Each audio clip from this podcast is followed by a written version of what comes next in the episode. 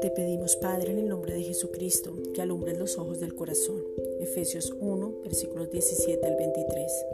Y desde allí podamos permanecer perfectos en unidad, conociendo quiénes somos. Juan 17, 23 teniendo claro el privilegio que nos has dado colocándonos en el ministerio de la reconciliación, segunda de Corintios 4:1, mostrándonos la paternidad, el gozo, la paz, el amor, que todo el fruto del Espíritu se manifieste sobre nuestras vidas, Gálatas 5, versículos 22 al 23, y podamos con tu amor y tu poder llevar personas a Cristo, Romanos 1:16, que veamos la condición en la que se encuentran, que veamos una oportunidad para predicar en cada circunstancia, que marquemos la diferencia para que puedan ver las abundantes riquezas de tu gloria, que toda opresión sea quitada, que puedan gozarse en la verdadera libertad que es Cristo, Juan 8:32, que se vean como tú los ves, que la identidad sea clara, que sepan quiénes son, un espíritu que tienen un alma y viven en un cuerpo, Efesios 1:18 Padre, te pedimos en el nombre de Jesucristo que podamos correr la carrera con gozo,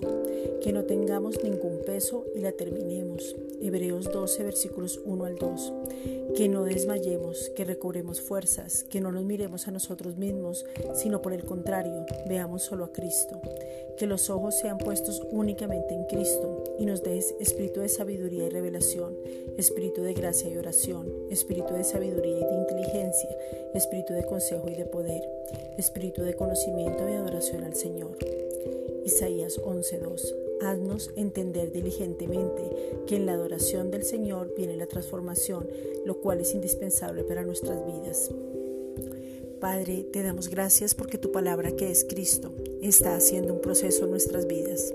Te pedimos, Padre, en el nombre de Jesucristo, que tengamos revelación de que hemos sido trasladados de reino. Colosenses 1:13. Gracias, Padre.